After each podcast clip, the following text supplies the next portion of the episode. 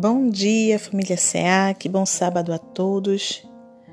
Que Jesus esteja sempre presente em nossas vidas, em nossos corações, nos intuindo, que a espiritualidade boa e amiga se faça presente em cada uma das nossas ações.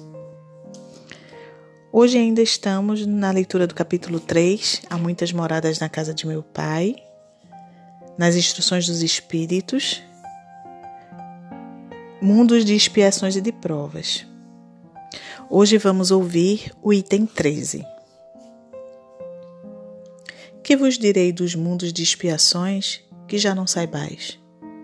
Pois basta observeis o em que habitas?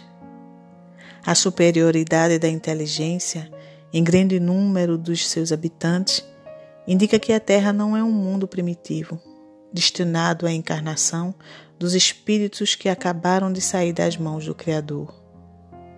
As qualidades inatas que eles trazem consigo constituem a prova de que já viveram e realizaram certo progresso.